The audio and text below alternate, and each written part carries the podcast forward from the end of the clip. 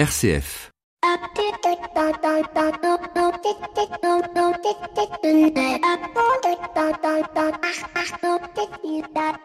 Bonjour à toutes et à tous. Dans une actualité économique et sociale qui bouge, comment est-il possible de voir la forêt qui pousse sans bruit face aux quelques arbres qui tombent avec fracas J'en prends pour exemple les Pays de la Loire qui en 2018 ont vu s'affronter des anti-Notre-Dame-des-Landes, des casseurs, des gilets jaunes, mais qui sait que les Pays de la Loire vivent aujourd'hui une période de forte attractivité économique et un taux de chômage de 7,4% et un total de près de 18 000 emplois créés là où la France compte 8,4% de chômeurs. Mais le revers de la médaille, c'est que certains secteurs comme l'informatique, la restauration, les transports se trouvent dans une situation de plein emploi, confirmant ainsi les fameux programmes de, de Funès dans la zizanie qui se résument en trois points. Premièrement, le plein emploi, deuxièmement, le plein emploi, troisièmement, le plein emploi, et qui, contrairement à ce que l'on pourrait penser, n'est pas la panacée car il encourage un turnover important. Je ne suis pas content, je suis pas assez payé, il n'y a pas de baby-foot, et on va voir chez le concurrent qui, justement, lui, a une PlayStation et fait des concours de Switch. Cela aussi entraîne une certaine flambée du coût salarial. Moins il y a de candidats, plus les prétentions salariales sont hautes, et plus on risque d'avoir de la main main-d'œuvre moins qualifiée, voire même peut-être une pénurie de main-d'œuvre et ne pas honorer les commandes faute de salariés. C'est ce qui est arrivé en Tchéquie où des entreprises au carnet de commandes bien plein ont fermé faute de pouvoir remplir leurs contrats. Alors comment pallier à cela? Eh bien la réponse c'est dans une émission que nous n'avons pas encore faite et qui s'appelle la marque employeur, à savoir pour une entreprise se rendre attractive non pas uniquement euh, à coup de baby-foot et de PlayStation mais aussi en apportant du sens au travail, parfois même en motivant par des primes les collaborateurs pour qu'ils présentent de nouveaux candidats. La marque employeur au cœur du recrutement et qui d'autre que des restaurateurs, des hôteliers savent trouver ce sens dans un métier qui est certes ingrat, voire sacrificiel pour la vie sociale, la vie de famille, mais qui trouve toute sa joie dans le regard heureux et émerveillé des clients au moment de la dégustation. Comment ce savoir-faire se transmet-il? Quels enjeux pour les transmissions entre pairs? Comment des publics différents, des parcours classiques peuvent-ils être formés à ces métiers exigeants? Autant de questions auxquelles, je l'espère, nous répondrons. Bienvenue dans l'écho des solutions. L'écho des solutions. Patrick Longchamp. Voilà, bonjour à toutes et à toutes, très heureux de vous retrouver. Vous l'entendez au son, cette émission est différente. En effet, cette semaine, nous avons posé nos micros au CIRA, le Salon international de la restauration, de l'hôtellerie et de l'agroalimentaire, et qui est le rendez-vous mondial euh, bah de, de, de, de, cette profession euh, qui nous permet de dormir, de manger et de pouvoir être convivial, sans compter bien évidemment tous les concours, tous les concurrents aux différents concours, les plus prestigieux d'entre eux étant le, le Bocuse d'Or. Et puis, euh, vous l'aurez compris, cette émission spéciale, eh ben on ne trouvera pas nos chroniques habituelles, mais promis, on les retrouvera la semaine prochaine. Alors, quelques invités autour de la table. Dans le désordre, nous avons euh, Marie-Odile Fondeur, directrice générale euh, du Salon, du CIRA, euh, Dominique Brunet, chargé de la formation continue à l'Institut Paul Bocuse, Maud Joubert de la Fondation d'Auteuil et des salles à manger, mais aussi Emmanuel Tertrais de la Baguette Académie, et ainsi que de nombreux chefs exécutifs de la Maison de la Crème et de l'Institut Paul Bocuse. Ils seront tous autour de cette table pour nous parler de transmission. Mais on commence tout de suite avec la directrice générale euh, du salon, Marie-Odile Fondeur, qui avec nous va essayer de nous parler des nouvelles tendances et innovations. C'est notre invité ICO de cette semaine. L'invité éco, Patrick Longchamp. Marie-Odile Fondeur, bonjour. Bonjour. Merci beaucoup d'être avec nous. Alors, vous êtes directrice générale du CIRA. Euh, en quelques mots pour nos auditeurs qui sont éloignés peut-être de Lyon, qui ne le voient peut-être qu'à travers les Bocus d'or dans les journaux télévisés, rappelez-nous un petit peu ce que c'est que le CIRA et depuis combien de temps il existe? Le CIRA, c'est la référence mondiale pour le, la restauration et l'hôtellerie, l'alimentation. Il existe depuis 1983. À l'époque, il s'appelait Salon des métiers de bouche. Mmh. Et aujourd'hui, c'est le leader mondial. Euh, c'est un concept unique avec une atmosphère euh, unique au monde? Unique au monde, euh, parce que il y a beaucoup d'événements dans l'événement, ce qui fait mhm. que cet événement est devenu très interactif. Il rassemble et fédère toutes les communautés de, de cette restauration qui la restauration, c'est multiple. Ça peut être la haute gastronomie, la, restauration collective. Euh, Alors, j'ai été très honnête. Je suis passé hier euh, pour préparer un peu l'émission, rencontrer les uns et les autres, et on est vraiment, on a vraiment eu l'impression d'être dans une ambiance extrêmement familiale, quelle que soit la diversité des métiers. Hein. C'est ça un petit peu l'ADN de, de ce salon. L'ADN de salon, c'est que tout le monde se retrouve autour de la restauration parce qu'ils ont tous les mêmes enjeux. Les main challenge, c'est restaurer faire plaisir aux convives avec euh, des, des coûts euh, ingrédients qui sont complètement différents. Alors justement, vous avez lancé au travers de ces nombreux salons une étude qui s'appelle Innovation Food Service et, on a vu qu'il y avait de nombreuses tendances qui commençaient à se dégager. Ça, c'est le fruit du travail, j'ai envie de dire, de l'après-salon et des, des perspectives posées. Qu'est-ce qu'on peut dire justement des, des, des futures tendances dans la restauration, l'hôtellerie et l'agroalimentaire? Alors, il y a, bon, on en a détecté euh, sept, sept influences euh, pour aider les visiteurs professionnels à décrypter le marché. Et il y en a trois qui sont qui se dégagent. C'est d'abord le flexitarisme, mhm. euh, qui consiste à, le, en fait, le flexitarien, ce qu'il veut, c'est manger moins de viande, peu, mais de, la viande d'excellente qualité. Qu'est-ce qu'on entend par flexitarien? C'est-à-dire euh, on est flexible entre le végétarien et le carnivorisme, si on pouvait faire des néologismes? L'omnivorisme. L'omnivorisme. Euh, c'est-à-dire le flexitarien, il hésite entre... Euh, enfin, il, voudrait, il veut manger quand il a envie bah, végétarien ou mhm. végétalien ou vegan ou omnivore. Voilà, donc il veut pouvoir avoir une offre qui réponde à tous ses besoins au moment présent. Alors d'autres d'autres tendances qui, oui, se dégagent? Oui, le locavorisme. C'est-à-dire que on veut manger local. Local, voilà, local. Alors local, ça veut dire quoi? C'est dans un périmètre de 50 km, euh, voire plus. Euh, voire plus parce que euh, à Lyon, euh, Paul Bocuse disait que le, la vallée du Rhône c'est le grenier de la France. C'est ça. Donc ça peut aller jusqu'à 500 km. pour les Américains, le, le locavorisme c'est beaucoup plus loin. C'est ça, c'est ça. Et puis il y a, y a, le risque qu'on ait par exemple au Texas de, le, en locavorisme de ne manger que du steak à tous les repas. Donc il faut aussi faire venir des, des produits à dire.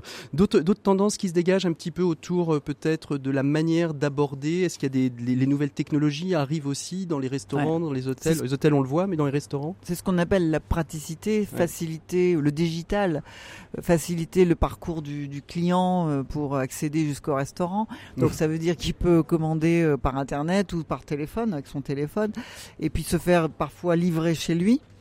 Euh, et donc faciliter le parcours du. En plus, on, on va aussi beaucoup plus loin puisqu'il faut gérer les stocks dans le restaurant, il faut euh, gérer la, toute la logistique. Donc c'est tout ça le digital. Mhm. Et bon, c'est très bien parce que les nouveaux consommateurs nous entraînent vers un modernisme de plus en plus puissant, euh, ce qui veut dire que les seniors doivent s'adapter à tout ça.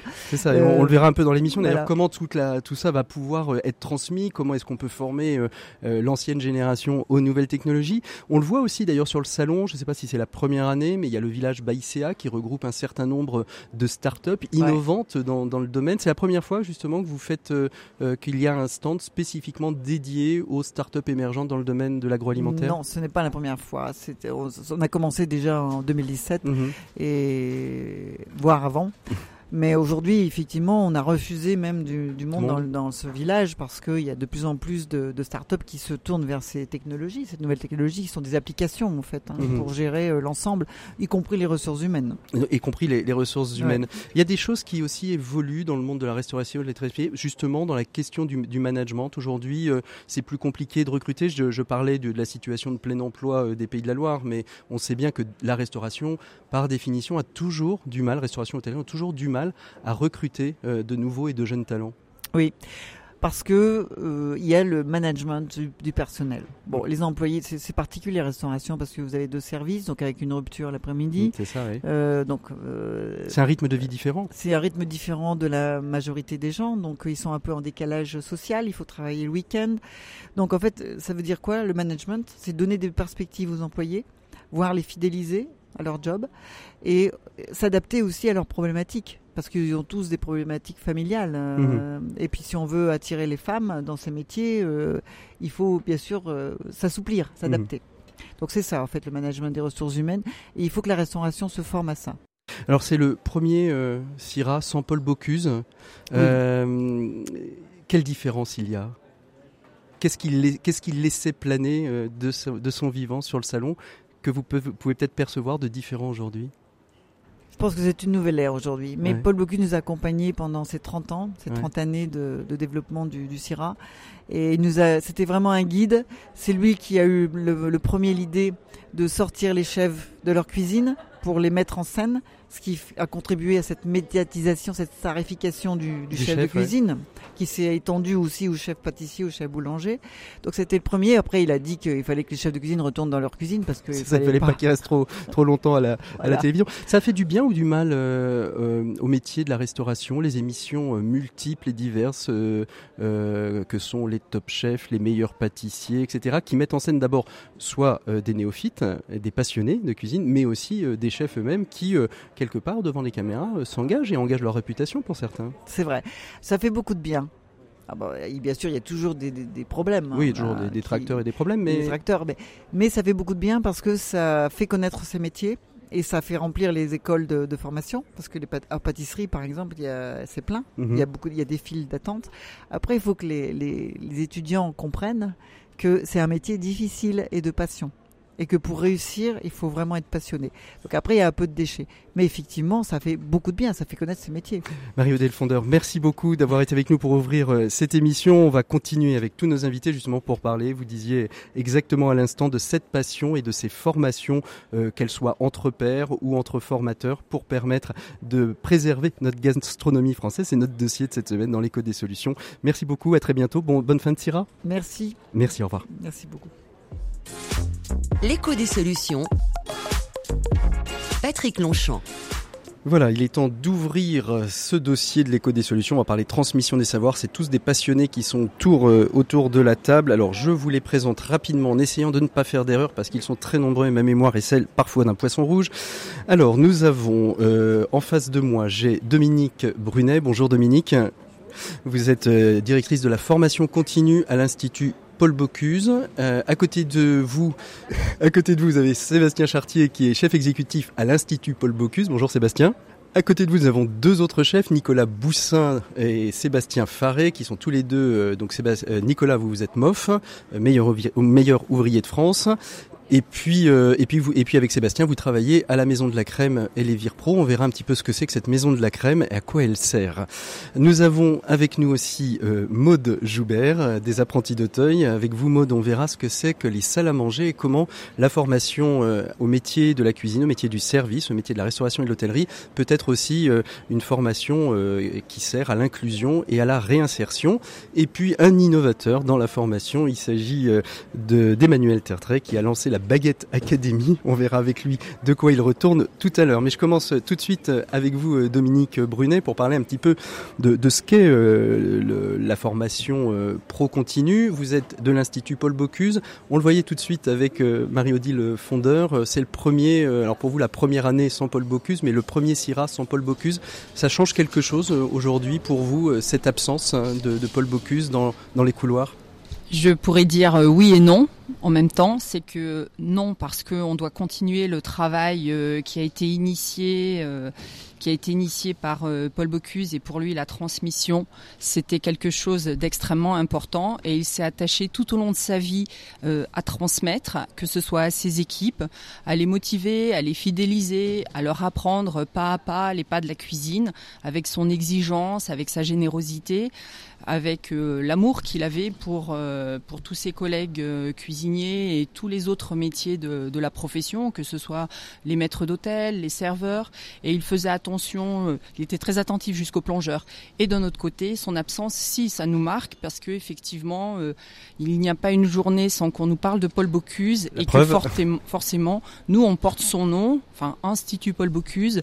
Il a fondé cette école il y a 30 ans maintenant, en 1990, enfin 29 ans, 29 ans précisément. Et effectivement, euh, on se doit de, euh, de poursuivre son œuvre. Sébastien, vous êtes chef exécutif à l'Institut Paul Bocuse. Il était extrêmement présent, il était très présent euh, dans, euh, dans la formation euh, pro, continue, et peut-être pas que pro et continue.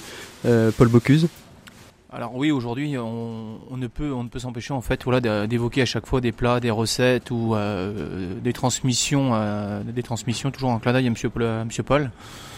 Euh, voilà, ça veut, même si on emploie des fois des pavés un petit peu sur de la cuisine bien-être, végétarienne, etc., on aura toujours un clin d'œil. il- Je veux dire, il, plus il ve- que- il venait, euh, il venait lui-même dans les, dans les cuisines quand vous étiez en formation? Alors il est venu euh, il y a quelques années, mais c'est vrai que ça faisait déjà 2-3 ans en fait qu'on ne voyait plus au sein de l'Institut Paul Bocuse du part de, justement de, ces petits problèmes de santé. Hein. Alors Dominique Brunet, la formation continue professionnelle dans le domaine de la gastronomie, on peut avoir le, sentiment de néophyte que j'ai quand on sait faire cuire une viande, bien faire cuire un poisson, des Saint-Jacques et des légumes. après, ce n'est qu'une question de créativité et la formation continue pro, on voit pas très bien où elle pourrait euh, amener et en quoi elle est nécessaire aujourd'hui alors la formation, elle permet, comme le disait Sébastien, de se renouveler, d'aborder euh, d'autres thématiques et surtout, effectivement, d'intégrer euh, les innovations culinaires ou les tendances au niveau des clients. Cette recherche, effectivement, actuellement, de manger davantage de végétal, euh, d'être tourné aussi vers tout ce qui est santé, bien-être. Donc effectivement, les modules de formation qu'anime Sébastien sont assez portés sur ces thématiques-là. Des chefs, des cuisiniers, des commis de cuisine viennent chez nous pour effectivement euh, découvrir de nouvelles recettes, travailler aussi sur leur optimisation euh, et leur organisation au sein de leur restaurant, découvrir aussi de nouveaux matériels, euh, de nouveaux ustensiles de cuisson. Mmh. Sébastien, comment vous concevez justement ces, formations On l'a vu donc avec Mario Dil, hein, vraiment le local, le manger bien, le manger sain les restaurateurs ont toujours fait ça, en tout cas, euh, les restaurateurs d'une certaine gamme ont toujours fait attention hein, aux produits. Comment vous vous concevez vos formations pour répondre justement à ces attentes spécifiques des tendances euh, émergentes? C'est une ouverture d'esprit. Donc déjà, euh, d'une part par, par les voyages, on voyage beaucoup et on voit un petit peu ce qui se fait sur, bah, sur l'international. Et puis voilà, donc notre philosophie, c'est quand même de voilà de manger sain, de manger bon. Ça passe tout d'abord déjà par un bon produit. Donc voilà, on peut manger très bien, mais voilà, faire une cuisine, euh, des belles assiettes végétariennes, mais voilà, avec de la couleur, du volume, des textures et des bons produits et manger en, en appétence. Donc voilà, donc euh, après on essaie de répondre à toutes les demandes. Aujourd'hui, je pense qu'on ne crée plus euh, de, nouveaux concepts, mais c'est plutôt en fait, on s'inspire de, différentes cultures euh, qu'est-ce qu'on trouve aujourd'hui au, catalogue justement euh, de l'Institut Paul Bocuse en formation pro continue En termes de perfectionnement, on va pouvoir de, faire des perfectionnements de cuisson sous vide, cuisson à basse température par exemple. On va faire des programmes sur la cuisine bien-être végétarienne. Alors pauvre en gras, pauvre en sodium et pauvre en sucre. Ensuite, on va pouvoir faire de la cuisine un petit peu créative puisqu'il faut qu'on joue un petit peu avec les nouveaux, les nouveaux, texturants. Mhm. Voilà, et puis après on va faire... Euh, euh, qui sont, qui, je dis toujours, c'est un petit peu un retour vers le futur. On va faire des formations charcuterie, par exemple, avec de la bistronomie, c'est-à-dire voilà, on va revenir sur, euh, sur des belles traditions, hein, des beaux pâtés croûtes, euh, des, beaux pâtés de tête. on va faire des saucisses. C'est-à-dire qu'à l'institut, on peut aussi bien passer d'un pavé charcuterie à faire du boudin, du pâté de tête, des pâtés croûtes, et puis le lendemain de faire un pavé plus, on va pas appeler ça de la cuisine moléculaire, mais plus de la cuisine contemporaine créative, mmh. en utilisant beaucoup de texturants, faire des cuissons à l'azote, etc. Donc aujourd'hui, le but est quand même d'avoir une palette, euh, une palette de formation assez conséquente et répondre à toute demande. Euh, euh, voilà, on a des... Et c'est alors c'est les chefs qui qui sont un petit peu les, les, fers de lance de la création du catalogue, enfin les, les ou c'est les tendances justement que le food service là a mis en valeur qui va vous aider à construire un catalogue et faire des propositions qui répondent finalement à la, à la demande? Bien effectivement, alors il y a, enfin on a plusieurs façons de travailler, donc effectivement les chefs j'allais dire, participe fortement à la pédagogie, participe fortement à, la pédagogie. Donc, euh, euh, qu'est-ce que, qu'est-ce que, enfin, quelles sont les tendances euh, qu'est-ce qu'on nous demande. Nos chefs partent également beaucoup animer des formations chez nos clients et en fait, euh, donc vous allez travailler dans la cuisine, dans la cuisine des clients, c'est pas eux qui viennent à vous. Exactement. On anime deux types de, de formations effectivement. Soit les euh, les stagiaires viennent chez nous suivre un module de formation, soit on envoie euh, notre chef chez eux travailler selon leurs leurs contraintes produits, leurs contraintes de locaux, leur matériel. Et en fait, on fait un mix de des besoins de nos clients de des tendances effectivement de ce que par exemple euh, euh, Food Vision, enfin des, tendances actuelles, et puis des, euh, des compétences de nos chefs et de ce qu'ils perçoivent dans les tendances de demain. L'idée, c'est effectivement de se projeter dans un an, dans deux ans, dans trois ans, dans cinq ans, quelle sera la restauration de demain et qu'est-ce qu'on peut apporter. Comment on se situe, euh, Sébastien, avec euh, les chefs qui, viennent à vous ou les chefs chez qui euh, vous allez, sachant que pour certains, vous avez les mêmes parcours de formation, peut-être même sont des fois des, des, anciens, des anciens collègues de, de, bancs d'études, de, de, CAP de, cuisine ou, de formation. Comment on se situe Comment on apprend justement à être dans la, la transmission? Alors déjà, pour pouvoir transmettre, il faut connaître.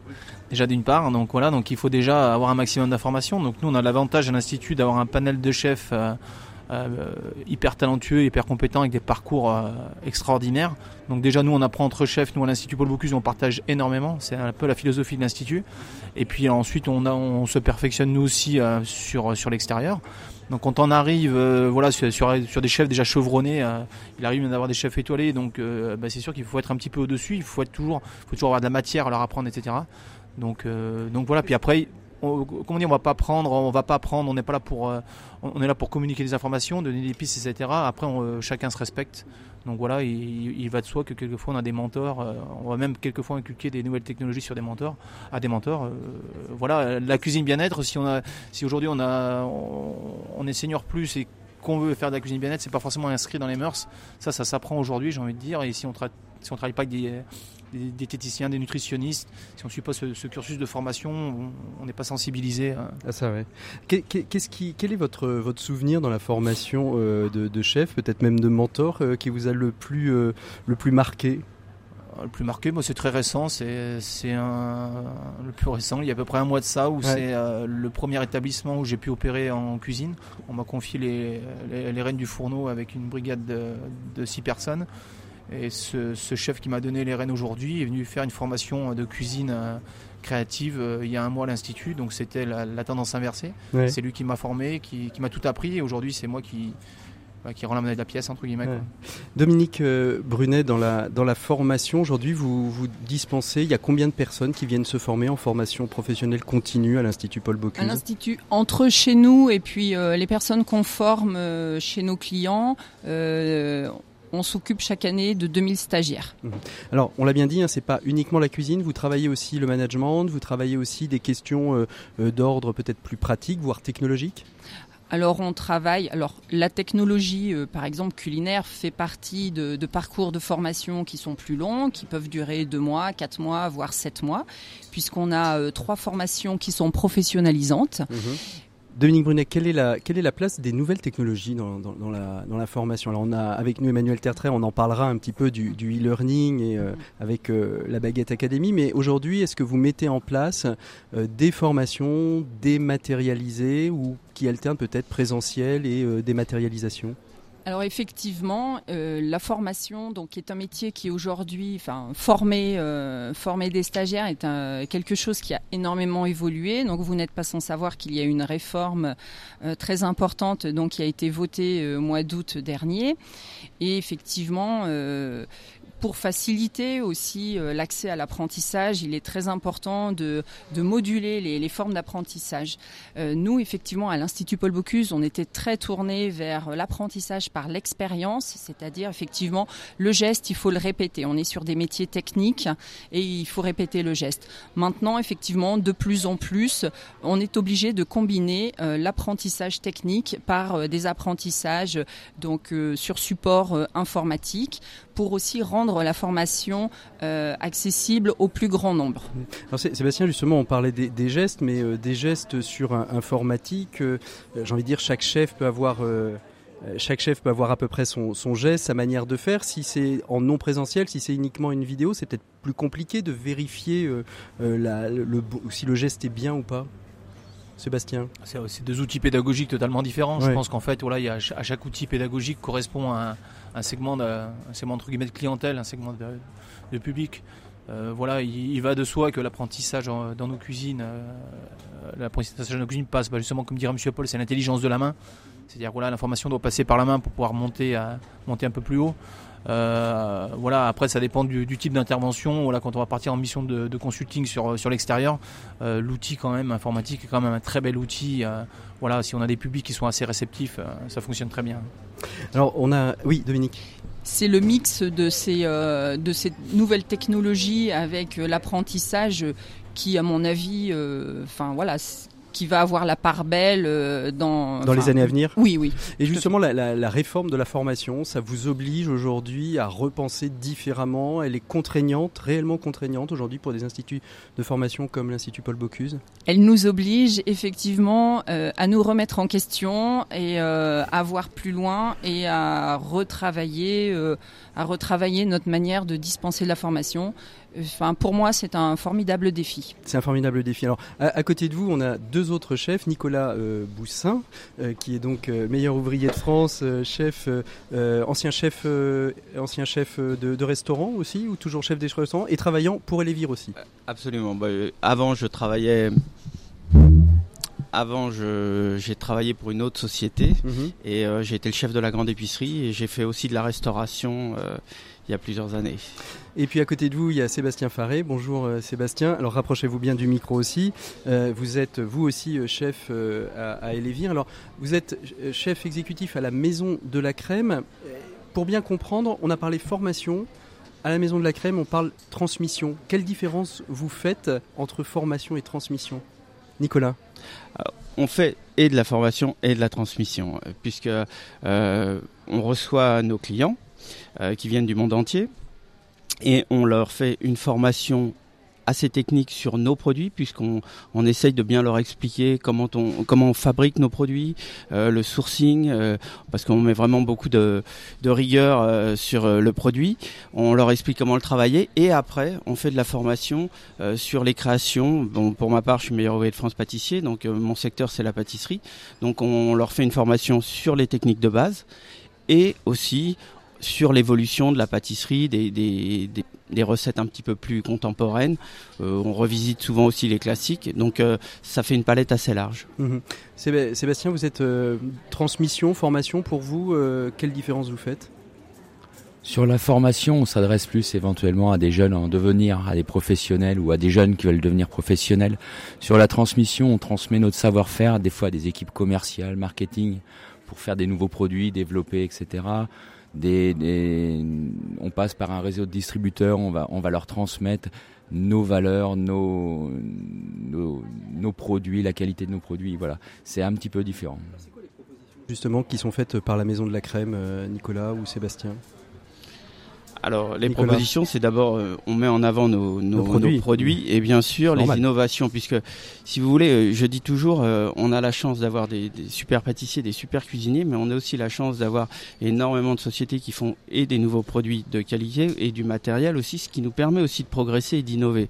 Donc, on fait des nouveaux produits, on utilise ces nouveaux produits, des fois on détourne certains produits, on les utilise de diverses manières pour montrer qu'on peut faire énormément de choses avec un même produit, en mmh. l'occurrence la crème, le beurre, euh, toutes les matières laitières. Vous, vous disiez, euh, Sébastien, que vous aviez différents types de, de, personnes qui venaient. Vous pouviez avoir des chefs, vous pouviez avoir aussi des directions marketing qui viennent. C'est assez, c'est assez large, hein, comme, euh, assez large, comme personnes qui peuvent venir. Ça va. Alors elles mettent la main, à la, la, main à la casserole, les, les gens du marketing dans ce cas-là. Absolument, ils mettent même la main à la plonge pour vous à la plonge même. Et la, transmission, ça ne s'arrête ou la formation.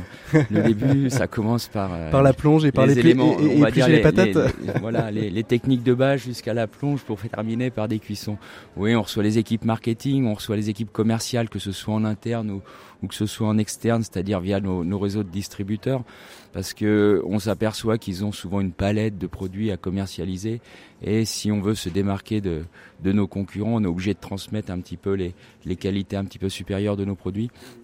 Donc on, les transmet sur sur au moins sur les commerciaux. Sur le marketing, il y a plus un échange euh, ils nous nourrissent des potentiels ou de, des tendances qui existent et puis nous on, on, les retranscrit en recettes ou en innovation avec la recherche et le développement, souvent de, de concert avec euh, Nicolas et moi. Mhm. Et puis euh, et puis après, bah, voilà. On, on parle de, de, de, recherche et développement. On a l'impression euh, quand on a une gamme comme Elevir hein, qui fait de la crème, du lait, enfin des, des, des, produits laitiers en fait. Hein. Qu'est-ce qu'on peut faire comme recherche et développement autour de ça? Parce qu'une fois qu'on a nos crèmes, euh, alors les écrémés, les moins 15% de matière grasse, les UHT, les euh, qu'est-ce qu'on peut faire euh, comme recherche et développement? C'est la recherche sur de nouvelles recettes, sur de nouveaux produits? Oui, bah, oui, il y a quand même des contraintes. Comment on, on, fait de la crème Bon, pour bien sûr la France, mais aussi l'international. Et donc on a des produits euh, qui voyagent. Et euh, donc ces produits, on, essaye de les optimiser de plus en plus. On essaye de créer de nouveaux produits, mhm. toujours dans, puisque nous on est spécialisé pour la crème en UHT. donc on essaye de faire de nouveaux produits.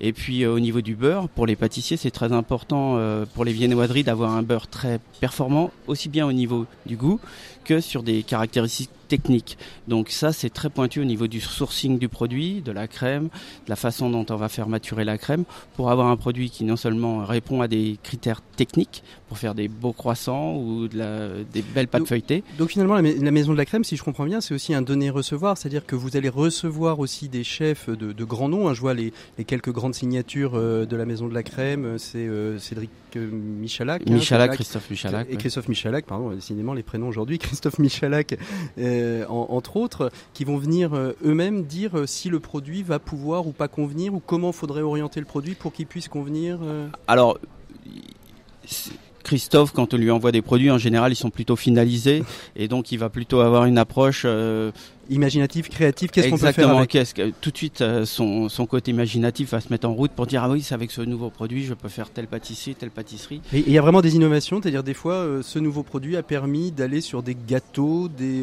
des- préparations qu'on ne pourrait pas imaginer avant la sortie Absolument, on a sorti une euh, crème il y a quelques années, une crème qui mélange du mascarpone et de la crème, et ça, ça permet de, par exemple, au niveau des corps, d'avoir une tenue, euh, une Plus- tenue euh, beaucoup plus longue, beaucoup plus ferme. En même temps, on a beaucoup, euh, c'était une crème très soyeuse, très agréable en bouche.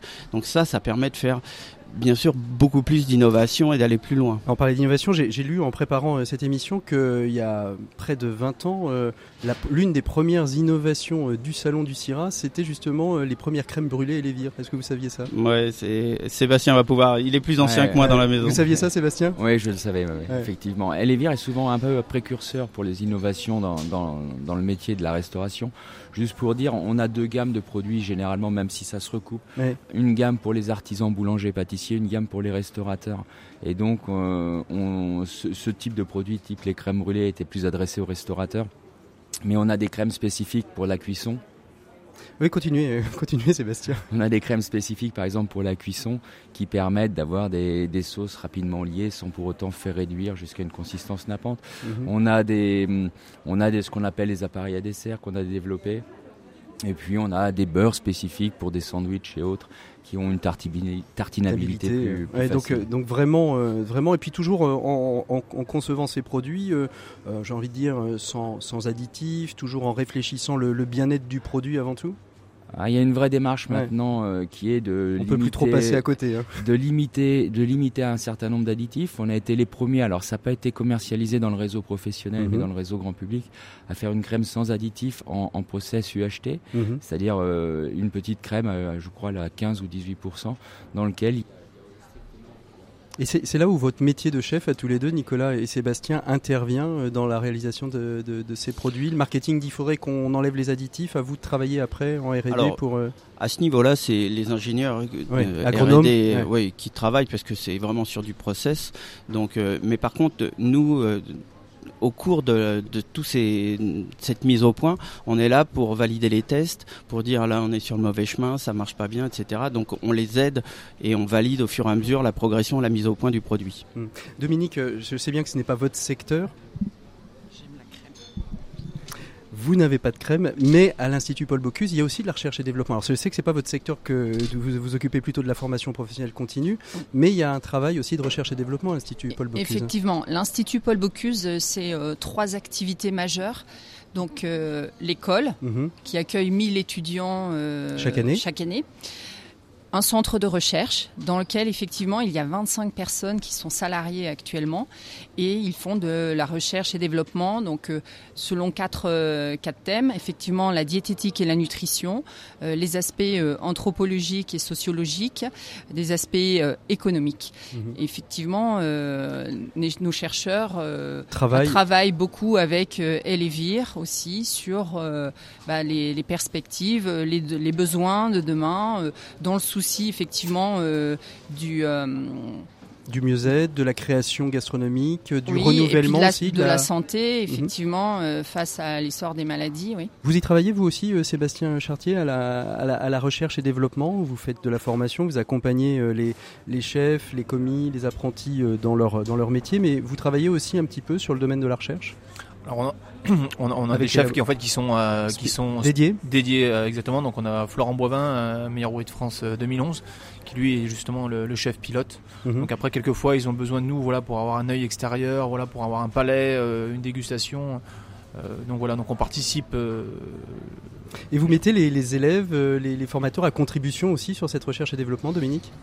Alors on va même plus loin que ça, c'est-à-dire que la recherche, on invite des, des panels, par exemple, d'enfants pour voir, mettons, euh, la perception qu'ils peuvent avoir euh, du goût ou par rapport euh, les petites herbes sur les carottes, quelles, quelles sensations et quelles impressions ils ont. Alors juste une question, est-ce que la multiplication, je pense que la, des, cette question tout le monde doit vous la poser, est-ce que la multiplication des émissions de télé, le meilleur pâtissier, le top chef, le etc., ça fait du bien en termes de, euh, j'ai envie de dire, de recrutement, je pense, parce qu'on sait que quand on gagne une Coupe du Monde, il y a plus de, joueurs de football dans les clubs l'année d'après. Est-ce que le fait d'avoir des émissions a redoré et a redonné finalement des lettres de noblesse, un métier qui était peut-être euh, avec beaucoup d'a priori quand on s'y engageait en tout cas? Euh, Nicolas alors oui, il est sûr que les émissions révèle à beaucoup de personnes l'intérêt qu'il peut y avoir sur la sur la pâtisserie ou la cuisine. Mhm. Après, euh, des fois, c'est aussi ça donne une version un petit peu peut-être édulcorée. Euh, il y a une différence entre un peu trop simple. Hein. Non, mais c'est surtout qu'il y a une différence entre faire de la pâtisserie pour chez soi euh, dans une petite quantité et puis après dans un process un peu plus professionnel où on n'est plus dans dans le même dans la même démarche. Donc des mhm. fois, il peut y avoir des, un petit peu des, des, des surprises, mais il y a des gens, ça permet de faire découvrir euh, notre monde à des gens qui ne pensaient pas avoir euh, voir ce, la pâtisserie comme un objectif et on voit énormément de gens qui, viennent, qui viennent d'un autre univers essayer de faire une formation en pâtisserie ou en cuisine. Parce qu'on l'a pas dit, Dominique va certainement me le confirmer. Dominique, vous allez certainement me le confirmer. Euh, aujourd'hui, il y a aussi beaucoup de reconversions professionnelles. Hein. On voit le nombre de livres. Euh, alors j'ai entendu sur euh, chez des concurrents qui, qui, font des belles émissions culinaires sur le service public à la radio.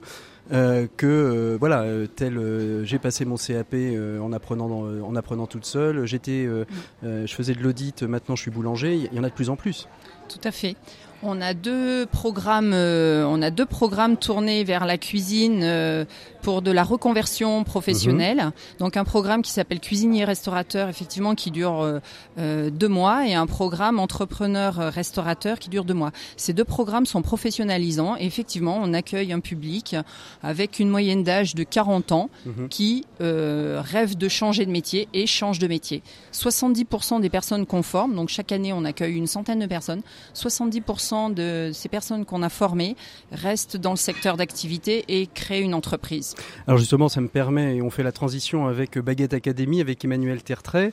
Alors Emmanuel, vous allez vous mettre face au micro parce qu'on est très nombreux autour de cette table, donc il faut qu'on se passe le micro. C'est peut-être pour ça que de temps en temps vous entendez des petits bruits euh, inopportuns. Euh, mais voilà, nous sommes dans un plateau euh, sur le salon du CIRA. Alors, rapprochez-vous du micro Emmanuel. Donc Emmanuel, vous avez formé, vous avez créé la Baguette Académie. C'est en fait euh, une formation alors qui n'est pas diplômante en soi, il faut quand même s'inscrire au CAP pour le passer, mais quelque part vous donnez toutes les bases pour apprendre en e-learning les, euh, éléments essentiels euh, pour passer son CAP de boulangerie, c'est ça? Bonjour, merci de m'accueillir aujourd'hui. Effectivement, ce que l'on propose, bah, c'est un nouveau support de formation qui doit s'intégrer dans des parcours de formation sur des CAP boulangerie, pâtisserie. Euh, il faut savoir que l'Institut Paul Bocuse a, été euh, plutôt novateur puisqu'ils ont expérimenté notamment euh, ce mélange de digital et de présentiel dans l'univers de l'onologie, mhm. qui peut être des bases à une future évolution de, la formation. C'est ça, Dominique Vous avez intégré l'onologie en e-learning? Nous, tout à fait. On a effectivement un SPOC en sommellerie. Spock, c'est non, ça n'a rien à voir avec Star Trek, non? Non, c'est pas. C'est ce qu'on appelle, euh, alors en anglais, euh, un open courses, mais effectivement, euh, donc c'est un, cours qui est dispensé, alors en alternance. Donc le cours est dispensé, pardon, sur sur ordinateur. Et puis après, nous on alterne avec des séances en présentiel. Alors comment comment vous, vous est venu, Emmanuel, cette cette envie, cette idée de dématérialiser la formation d'apprenti boulanger en fait? Il y, a, il y a plusieurs choses. Tout d'abord, moi-même, j'étais dans un groupe anglais dans l'agroalimentaire et on avait, pardon, on avait des formations notamment en ligne sur des sujets pas très agréables, sur les droits de la concurrence, des choses comme ça. Étant plus visuel, j'ai trouvé que c'était très pratique d'apprendre avec des supports euh, digitaux. Et travaillant dans l'univers de la boulangerie à l'international, j'ai pu constater qu'on avait une chance énorme en France, on s'en rendait pas forcément compte d'avoir euh, ben, plein d'experts et des centres de formation dans tous les coins de la France et qu'à l'étranger, on ils ont très peu d'écoles, notamment dans l'univers de la boulangerie.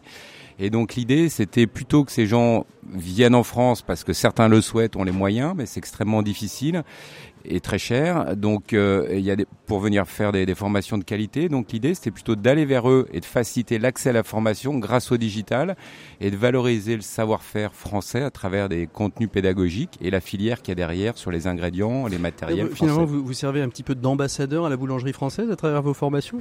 Oui, tout à fait, puisque on considère que l'artisanat français est quand même relativement exceptionnel euh, et que on a vraiment des, des savoir-faire et des gens très qualifiés. On a une, des techniques boulangères euh, compliquées. -hmm. Le pain croustillant est beaucoup plus difficile à faire que le pain, pain soft, pain de mie. Et donc, on a vraiment un apprentissage dans ce domaine-là, une expertise, et il euh, y, a, y, a, vraiment besoin à faire monter le niveau Alors, un petit peu sur on, les on quatre sait bien coins que de dans, la planète. Dans différents pays, euh, on en discutait en préparant cette émission, euh, dans différents pays, les qualités des farines sont, sont différentes, que finalement la, la, la, la, boulangerie, la boulange ne se fait pas de la même manière euh, qu'on soit au Mexique, aux États-Unis, en France, en Suisse ou, ou, en Asie. Comment justement cette formation, si on n'a pas la farine, va apporter au...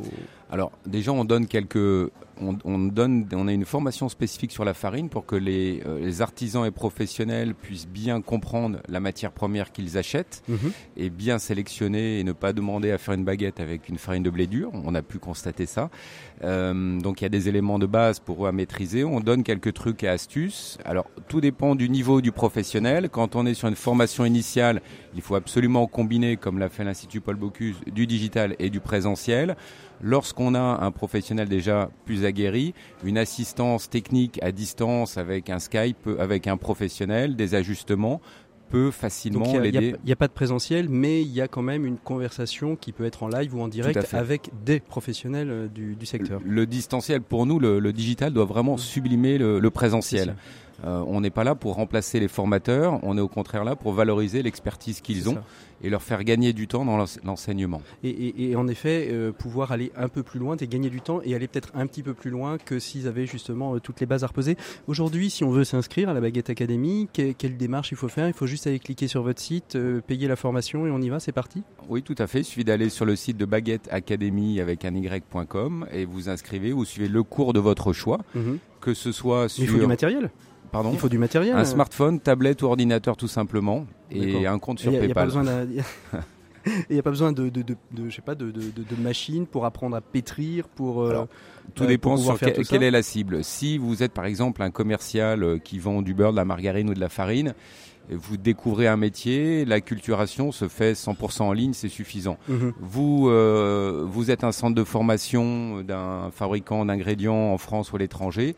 Vous faites venir des professionnels, euh, c'est intéressant qu'ils suivent en amont des, des, connaissances en ligne, euh, connaître les gestes, les étapes de fabrication avant de travailler la pratique en, Alors, dans là, leur univers de travail. On, on parle de baguettes, mais est-ce qu'il y a d'autres domaines de l'artisanat sur lesquels on pourrait, on pourrait aller aujourd'hui? Parce que si on le fait pour la boulangerie, enfin on a vu euh, l'Institut Paul Bocuse le fait sur l'œnologie, mais est-ce qu'on peut imaginer, euh, je sais pas, des charpentiers? Est-ce qu'on peut imaginer d'autres domaines de l'artisanat euh, passer son CAP enfin, de charpentier par, par e-learning? Alors, ah, le passé ou du moins s'y préparer Effectivement, nous on a démarré notre preuve de concept dans l'univers de la boulangerie-pâtisserie. Mhm. On constate aujourd'hui que des personnes, des associations comme les Compagnons du Devoir, qui ont également été assez précurseurs dans cette approche pédagogique, euh, réfléchissent à d'autres métiers dans l'univers du bâtiment, notamment maçon, tailleur de pierre et ils ont environ 35 métiers dans leur euh, dans leur catalogue. Donc euh, c'est vraiment une tendance assez forte sur les métiers artisanaux. J'ai entendu parler sur l'esthétisme aussi donc dès qu'il y a des gestes, euh, il y a un apprentissage intéressant que peut apporter le, le digital, effectivement. Alors, je ne sais pas où va euh, concrètement euh, tout, toute la nouvelle loi sur la formation. Vous êtes vous-même assujetti à la possibilité de la formation professionnelle continue. Vous êtes datadocké, comme on dit aujourd'hui. Exactement, c'est le bon pouvoir... terme, datadocké, qui fait un peu terme très anglophone. certificat mais... pour pouvoir être justement pris en charge par les OPCA, les organismes paritaires. On, on rédige de des conventions de formation pour les clients qui le souhaitent, mais ce que que l'on souhaite surtout, bah, c'est accompagner les centres de formation. À, les, les- à leur, leur permettre pardon, de mettre en place justement des outils digitaux parce qu'ils n'ont pas forcément l'expertise ou le savoir en interne.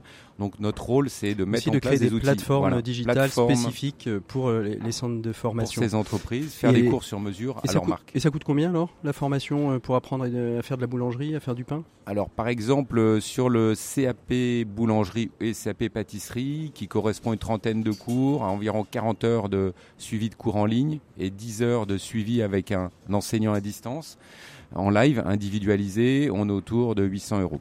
Alors les chefs qui sont là autour de la table, vous en pensez quoi vous de justement toute cette forme du e-learning, de ces nouvelles euh, tendances dans l'innovation euh, pour la formation?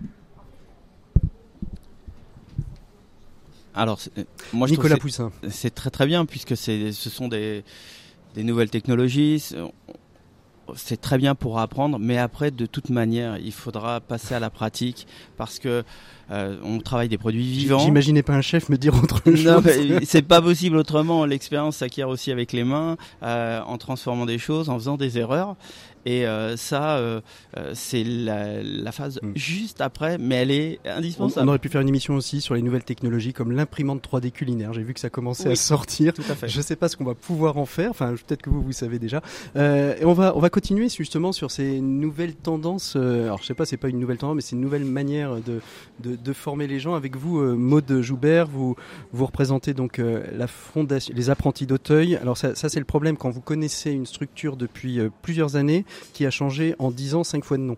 Euh, donc, euh, les apprentis d'Auteuil désormais, non plus la fondation d'Auteuil. Donc, les apprentis d'Auteuil, vous avez lancé sur Lyon et Grenoble des salles à manger qui sont des centres de formation où vous allez chercher en fait euh, et former les décrocheurs scolaires. C'est ça, Maud Joubert?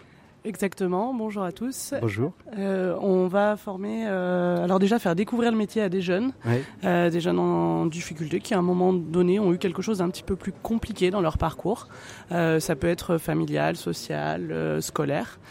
L'idée, c'est qu'ils puissent déjà valider le projet métier. Mhm. Et si ce projet euh, est validé, rentrer sur un parcours de formation. Euh, on est entre autres sur une, une formation CARED, un contrat d'aide au retour à l'emploi durable. Mhm, C'est un dispositif de la région mhm. Qui est mis en euh, place donc par la région Rhône-Alpes. Tout à fait. Et euh, qui part du fait que les entreprises ont des besoins de recrutement. Je pense que on aura du mal à trouver un responsable euh, qui a une équipe au complète euh, en restauration. Euh, et de jeunes euh, chez nous, de jeunes qui euh, n'ont pas de. Alors souvent quand, euh, quand ces jeunes sont en décrochage, il y a des questions euh, sur les savoir-faire, bien évidemment. Il y a aussi des questions d'apprentissage, d'apprentissage sur les savoir-être. Les deux sont menés de front. Oui, alors les savoir-être, c'est euh, la grande priorité parce que euh, être à l'heure, être présent, ce sera important pour n'importe quel Et, métier. et- et c'est là justement où la restauration, l'hôtellerie, euh, euh, qui est finalement, un- un- qui sont euh, tous les métiers confondus, sont des métiers très rigoureux, vont justement permettre de, de donner une formation professionnelle tout en apportant aussi les savoir-être. Absolument, on a beaucoup des jeunes qui arrivent chez nous qui recherchent le cadre. Euh, donc euh, c'est im- c'est important euh, de, passer par là. C'est important de leur expliquer pourquoi bah, quand on est absent, ça joue sur l'équipe. Pourquoi quand on n'est pas à l'heure, c'est une problématique. Comment on, se comporte par rapport à un client. Comment on exprime aussi quand ça va, quand ça va pas, et de la façon la plus adéquate possible. C'est un, un parcours qui dure combien de temps et quelle pédagogie est mise en place Euh, C'est diplômant, c'est-à-dire qu'ils vont pouvoir ensuite peut-être aller travailler dans tel, euh, tel hôtel, tel restaurant, euh, pouvoir continuer leur parcours euh, vers des formations, peut-être un bac pro, une licence pro, etc. Alors nous, c'est vraiment l'accès à l'emploi. On va pas forcément chercher une poursuite d'études. Mhm. On est sur un titre professionnel euh, ou service ou cuisine qui est un titre créé par le ministère du Travail. Donc on est vraiment sur de la pratique. Mhm. Euh, on va enlever la théorie directe parce qu'il y a des personnes qui par exemple n'ont pas un super niveau en français ou en histoire géo, mais qui sont totalement capables d'aller à l'emploi, Mhm. euh, d'être des très bons cuisiniers, des très bons serveurs. Alors c'est quoi le concept de la salle à manger? Le concept de la salle à manger, c'est de mettre les jeunes en conditions réelles. Donc sur la formation Cared, il y a un tiers du temps en pratique avec nous au restaurant. Donc euh, les clients peuvent venir manger. C'est très conseillé de réserver parce qu'on a la chance d'avoir euh, du succès et euh, une salle où on a une quarantaine de places assises. On fait plein de choses différentes. Ça va du cocktail déjeunatoire, du cocktail dînatoire, du buffet. Et du service à table euh, à l'assiette euh, classique. Ouais. Euh, on a Et un menu du jour qui est à 15 Et- euros. Et vous faites hôtellerie aussi Non, que non. pas, pas Non, vous n'êtes pas allé jusqu'à avoir un hôtel qui permettrait de aussi de, de faire travailler ces jeunes en situation réelle. Un voilà. jour peut-être, mais, Mais- pour l'instant on est pour, vraiment euh, sur ou service ou cuisine. Et, et les jeunes, vous les repérez comment? C'est les services sociaux qui vous les envoient? C'est l'action sociale? C'est beaucoup Les chez missions nous. locales, ouais. Euh, On a une grosse partie de notre public qui est envoyé par l'émission locale. Après, il y a aussi des foyers, il y a, euh, on a plein de prescripteurs différents, mais effectivement. Donc là, on voit, c'est Lyon-Grenoble. Il y a d'autres euh, d'autres projets du même type de salle à manger ailleurs en France? Tout à fait. Donc euh, nous, la salle à manger à Lyon, on est ouvert euh, depuis bientôt 6 ans. La salle à manger de Grenoble, qui est euh, à côté de la gare routière, qui est ouvert euh, depuis 2016. Et si tout va bien, si les travaux avancent bien, d'ici fin 2019, d'ici décembre 2019, un troisième établissement, juste à côté de la basilique de Fourvière, dans le cadre du projet global. de travaux, on a dans les anciens locaux de la maison des Chapelains un projet de troisième établissement. Dominique, oui, euh, Emmanuel.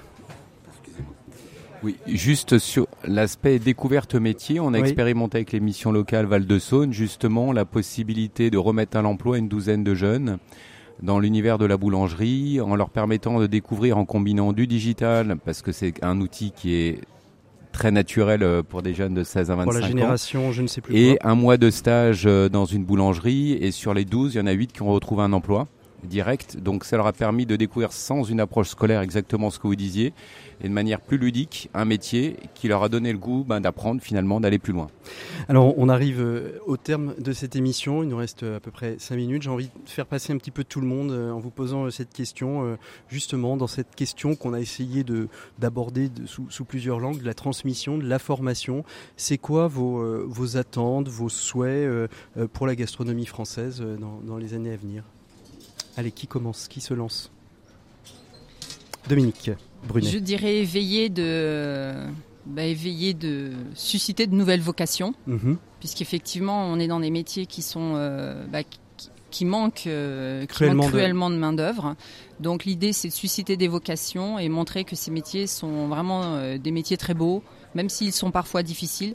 Ce sont des métiers de partage et de générosité. Sébastien Faré de, de, de Elevir. Ah, ce que je pourrais dire, c'est qu'il faudrait que chaque professionnel, à un moment donné, on a subi une formation, on en Ouais. a- et donc à un moment donné, on la redonne un petit peu. C'est-à-dire qu'on prenne un petit peu de temps de, de soi pour qu'on puisse transmettre, pour qu'on puisse euh, voilà, de faire découvrir de nouvelles passions à des jeunes. Je pense à ça parce que moi j'ai fait quelques, quelques ateliers pour les, Pour les, apprentis d'Auteuil? Ouais, pour les apprentis, euh, les apprentis d'Auteuil avec Alévir. Et donc voilà, ça serait que chacun puisse à un moment donné donner un petit peu de temps. Et puis voilà. Nicolas Poussin- Boussin. Et moi, j'arrive. euh, ma carrière est déjà bien avancée. C'est vrai que maintenant, vraiment, mon, mon but est vraiment de, de continuer à transmettre et à transmettre euh, aussi bien euh, en national qu'en international. Qu'au plus Euh, près, qu'au local? Ah oui, non, c'est très important pour moi de, de transmettre euh, les bases de la pâtisserie française et l'évolution qu'il peut y avoir. On aurait pu mettre autour de cette table aussi une très belle association, j'aime bien les citer de temps en temps, c'est l'outil en main, euh, qui euh, justement avec des gens de métier, comme ils s'appellent entre eux, transmettent aux, aux plus jeunes euh, de 12-14 ans des, des savoir-faire, mais voilà, ils veulent pas en faire de la formation, c'est juste de la transmission. Et vous, Sébastien Chartier, quel est votre, votre souhait pour la gastronomie, pour que tout, tout puisse continuer à être, à, à vivre? À vivre. Je reviendrai toujours sur le produit. Hein. Tant, euh, tant qu'on aura des beaux produits, on, arrivera à transmettre euh, euh, notre, savoir, savoir-faire. Donc voilà, qu'on continue à avoir des bons produits, parce qu'on a vraiment un patrimoine et, un terroir extraordinaire en France. Donc voilà, sans ça on peut pas avancer. Maude Je suis tout à fait d'accord avec ce que viennent de dire les chefs, où Super. le produit c'est euh, une première chose, Euh, et puis euh, aussi peut-être revaloriser les métiers de la restauration et du service en particulier, parce qu'on peut avoir un très très beau produit, et s'il est mal servi ou Et vous pas dans travaillez les aussi la meilleures question des produits, la qualité des produits aussi à la, à Tout la à salle fait, c'est très important. Et pour terminer, Emmanuel Tertrais, Baguette Academy, alors vous, comment, comment justement, quel est votre souhait Je rejoins euh, ce qui a été dit, euh, d'une part sur l'attractivité de ces métiers qui euh, doit vraiment être beaucoup plus mise en avant. La télé c'est bien, mais après il y a la partie, la manière de, de l'enseigner. et surtout le partage, ce qu'on a retrouvé autour de cette table, qui est une d'ailleurs des valeurs fondatrices de Baguette Academy. On doit vraiment travailler ensemble et non pas individuellement pour transmettre. Et voilà, collaborer, coopérer les uns avec les autres. Ce sera peut-être l'objet d'ailleurs d'une prochaine émission. Comment est-ce qu'on coopère en entreprise plutôt que collaborer? Merci à toutes et à tous. Merci à vous tous d'avoir été présents pour cette émission depuis le CIRA, à Lyon, à Eurexpo. 200 000 visiteurs vont passer pour venir voir tous ces professionnels de la restauration et de l'hôtellerie. Je vous souhaite une très très belle écoute des programmes de RCF. Nous, on se retrouve la semaine prochaine. On parlera de mécénat, d'associations, de collecte de fonds, car vous savez qu'en ce moment, c'est un peu problématique pour les associations. Il y a des baisses assez drastiques de la générosité. Je ne pense pas que les Français soient moins généreux, mais sont plus inquiets. En tout cas, c'est certain. Je vous souhaite une très belle écoute des programmes. Vous pouvez nous retrouver en podcast sur le site rcf.fr. Belle écoute. À très bientôt. Bonne soirée à tous.